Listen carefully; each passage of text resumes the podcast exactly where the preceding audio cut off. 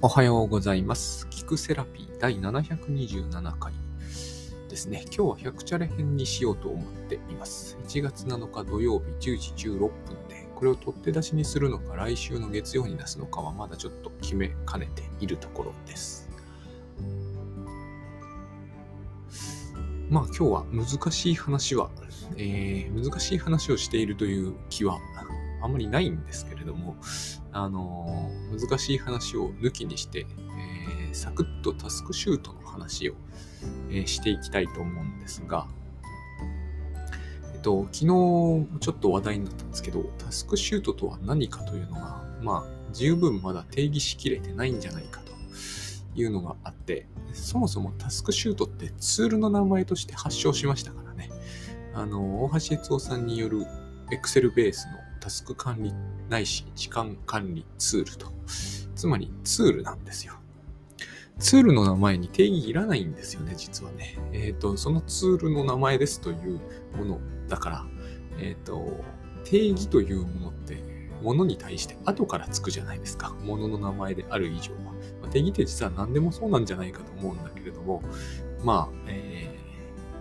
ー、何でもいいんですけど、iPhone とかって、え iPhone とは何かって言わないですよね。えこれですって言えば済むからね。それと同じで、えっ、と、発祥自体から定義がないのはやむを得ないのかなと思うんですね。僕が実は、えっと、カタか英語とカタカナで分けたんですよ。え task, chute は英語ですね。こっちが元々なんだけど、これをカタカナで言ったときは、これを使う上でのメソッドだっていうことに僕が勝手に言い出したんで、そういう感じの流れになったんですよ。で、定義はって言われると、だから私は、多少は責任があるかなと思うんだけど、私の中の定義は、あれなんですよ。えっ、と、今やっていることの記録を取ることで、えー、足す、うん、なんだろうなま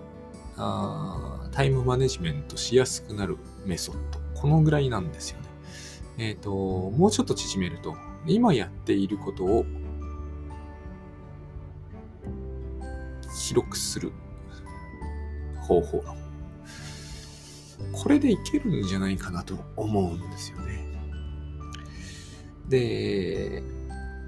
ここから2つ派生しますね。1つは記録が従って蓄積されますと。いわゆる行動ログが後ろに残っていくから、えっ、と、取ってる間中永遠に蓄積され続けますということがあります。これだと、えーライフログになるんだけれども、もう一つあって、えーここから、えっ、と、これをプランと呼ぶんですけどね、タスクシュートでは。え明日以降の今日と同じことをやる分については、明日以降のリピートタスクが自動的に生成されますという、えー展開が生まれますね。で、プランと、えーまあ、リアルタイムでやってることとログの3つが、えー同じラインに並ぶ。これが、まあ、タスクシュートですね。その中で1日分を切り出して、えそれを、まあ、眺めながら1日を過ごし続ける。具体的な方法論になるとこういう流れになっていく。至って単純なものなんですよね。実は。で、私はそのプランという部分を実はプランと内心では呼んでおらず、シミュレーションと言っているんですよ。別に内実に、内情に違いは何もないんだけど、えシミュレーションということによって、これは現在の観点から動いてないという点を、えー自分としては強調したいという気持ちがあるんですね。でもまあこれは、えー私の好みの問題に近くて、えっ、と、こうでな、こういう定義を押し出すというつもりはないんですが、私が書いて、書いたり言ったりするときには、この正し書きはつけるかなと思ってます。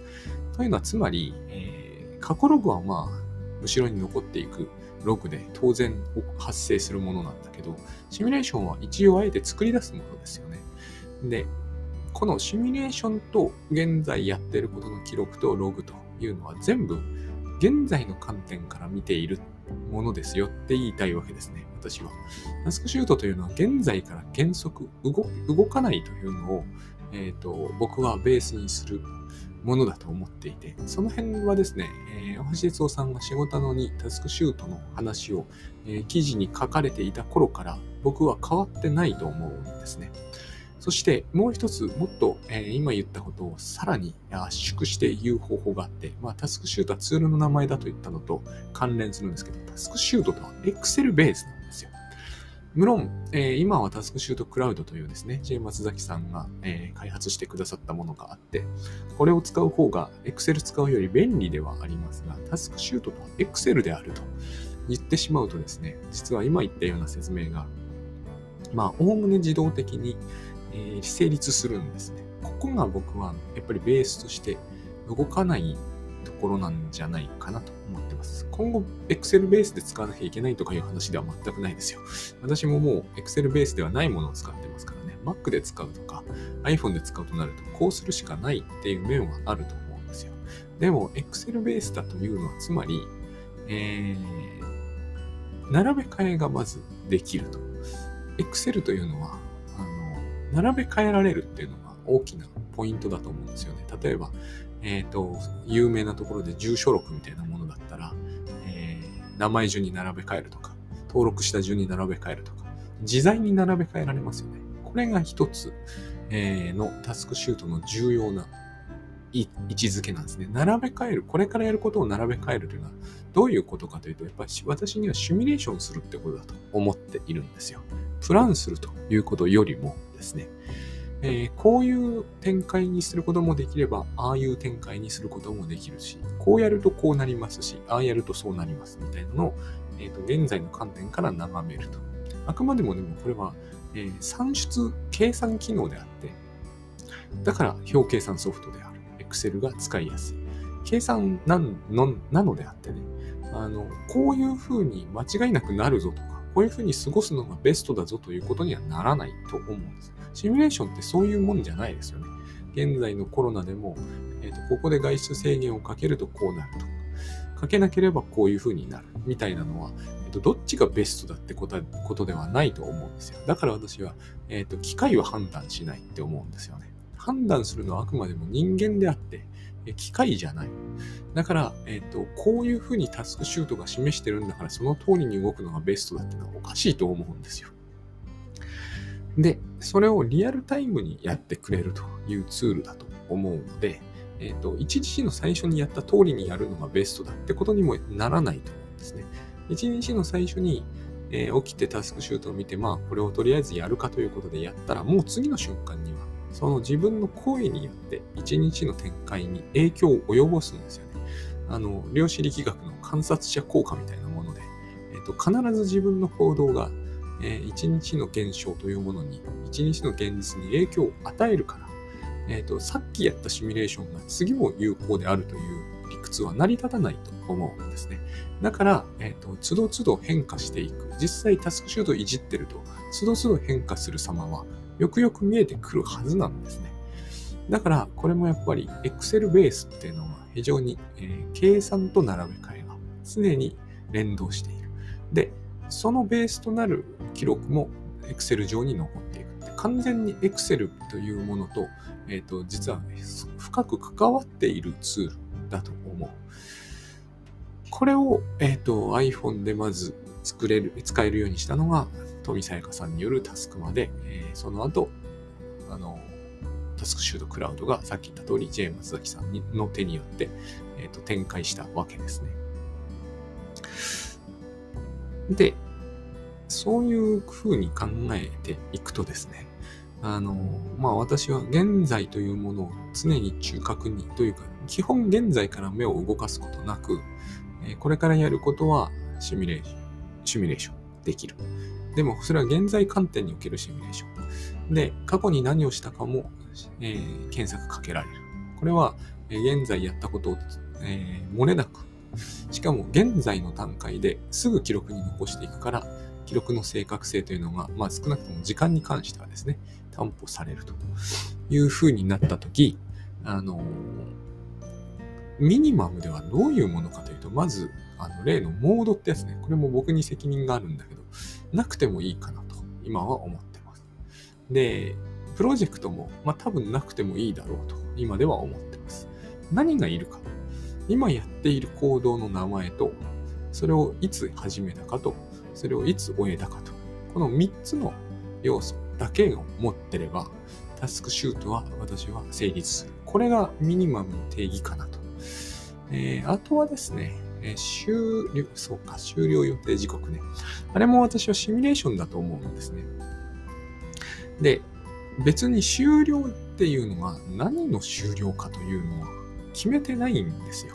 多くの人はまあ一日の終了かなと思うんだけど、睡眠を含めることによって朝起きるまでっていう人もいますよね。で、会社を大抵、会社を、えー、定時までってやつ、あるいはこう退社するまでの時間、これを、え、定義している人もいます。ちょっと変わったところでですね、朝出社するまでを 終了予定時刻にしてるっていう方も僕は一人知ってるんですよ。まあ今そうされてるかわかりませんけど、見たことあるんですね。つまり、えっと、この状況で行って寝て起きて朝ちゃんと行けるかみたいなところを知りたいですね。やっぱりかなりそこが気になってるっていうことだと思う。そういう使い方できますよね。やろうと思えば。非常に私はですね、その辺の柔軟性は、このミニマムな、えー、機能の、なんていうんですかね、骨格によって、えー、担保、保証されているものだと思うんですね。だから、えっ、と、実はですね、機能がいろいろあるんだけど、あれはオンオフができればできるほど今はいいかなと思っております。僕はもう本当に一列に並んでいて、名称開始終了だけがあればいいと。で、見積もり時間の算出は、私は人力で手動で決定する必要は本当はないんじゃないかというふうに思います。ログが溜まってくれば、その、えっ、ー、と、平均に近い、平均値と多分中央値を使って、えっと、自動的に算出していけ、いった方が、はるかに正確なものが作り出せそうな気がするし、えっと、それによって何が、いつ、どういう並べ替え方をすると、えー、つまりシミュレーションすると、何がいつ、どの辺で行われるかといったことが、えっ、と、提示されれば、もうそれでいいんだろうと。あとは、その人その人の、えー、特性と、おそらく職種と、ね、好みなんですよ。それによってタスクシュートというものはかなり幅広く、えーと、変貌するんですね。カメレオンみたいですね。いろんな姿を見せてくれる。こういう方がいいと思うんですよね。で、実際そうなってるとも思うんです。ここが、えっ、ー、と、いいところかなと。非常にこう、なんていうんですかね。柔軟な感じがします。柔軟なのは単純だからなんですね。こういうことを、えっ、と、もうちょっとこれから言っていけばいいんだろうなというふうに思うようになりました。なんあある人がタスクシュートとはこういうもので見積もり時間こそ大事だと。別の人は終了予定こそ大事だというし、ログが大事だというのは、その人の特性を示しているんですよ。なんでその人たちの特性を示せるかというと、さっき言った通り単純だからなんですけど、えっ、と、もう一つは、えー、あれがですね、私たちのえーと、認識のありようとすごく、えーと、近いところ。さっき言ったこれからやることっていうのはですね、えーと、てか、もうちょっと戻して、タスクシュートというものが残していくものは原則記録なんだけど、私たちの頭になるものは、頭の中にあるものは原則記憶なんですね。そして、えー、例えば認知心理学では短期記憶と長期記憶っていうじゃないですか。あれはタスクシュートのおおむね今記録している部分が短期記憶に相当するし、今以前の、つまり完全にログになっちゃってる部分が長期記憶におおむね相当するし、えー、これからやること、つまりまだやってないことね、いわゆるタスクとかプランと呼ばれてる部分、あそこは展望記憶っていう名前がついていて、記憶の一種なんですよ。あの、昔々、今もあるんだけど、えー、ツールに、リメンバーザミルクっていうタスク管理ツールがあったんですけど、リメンバーですよね。ミルクを買い忘れないというのは今の記憶なんですよ。これからやることに関する記憶ですよね。これからやることって記憶ですよね。厳密に言えばね。プランというのはまるで未来に起こる現象みたいな顔をしてるんだけど、そんなことはないですよね。起こるか起こんないかはわかんなくて。えっ、ー、と、ただ起こそうという記憶をかつて持ったということはある。だから、えー、さっき言ったように長期、短期、展望という記憶がそのままタスクシュートには、おおむね当てはまる要素があって、そしてタスクシュートっていうのは、その記憶であると同時に、えー、現実というものを反映させようとしているわけですね。ここのところが一般的なタスク管理の手法とは違うんですね。これは違うのであって、えっ、ー、と、よしよしじゃないんですよ。私いつもこう、どっちがって話をしたり、えー、してるときに、すれ違ってるなって感じがするんですよ。えっ、ー、と、根本的に違うものなのであって、えっ、ー、と、優れているどうかっていう話ではないと思うんですね。例えば GTD が有名ですけど、GTD は頭の中をまず書き出すじゃないですか。頭の中を反映させているわけですよね。タスクシュートは決してそういうことはしないんです。タスクシュートは現実の行動を記録に反映させているから、えーと、記録の内容、記録が見ている、参照している対象が違うんですよ。タスクシュートというのは現実の反映のリストなんであって、えっ、ー、と、GTD のように頭の中身の反映ではないんです。だから GTD はあくまで頭の中身をそこに書くわけだから、それによって整理されるのも頭の中身のはずなんです。思考の整理が進んだ感じがすると思うんだけど、タスクシュートはそういうことは行わない。あくまでも現実というものを参照して、現実を記述しているから、自分の行動だけれども、それは目に見えるものですよね。そこを記述してるんで、しかもタスクシュートは整理はしていないんで、あくまでも現実を反映したものになっているはずだし、そうであるべきなんですよね。現実の反映対や脳内の反映で、どっちの方法の方が優れているとか、えこの辺が弱点だとかいうのって、えっと、僕は話が合わないなと思うんですよね。横に並べるんだったら、GTD と並べるんだったら、なんかこう思考整理ツールと比較するべきであって、えっ、と、行動の記録を残しているものと、頭の中身の整理をしようとしているものを、横に並べて比較しても始まらないと思いますね。で、えっ、と、そういうわけなので、えー、記憶と現実の行動の記録、その2つを、えー、タスクシュートでは原則扱って。これをすることでですね、えー、タスクシュートユーザーが楽になることがあるとすると、思考から解放されるんですよ。一つには。これが大きい。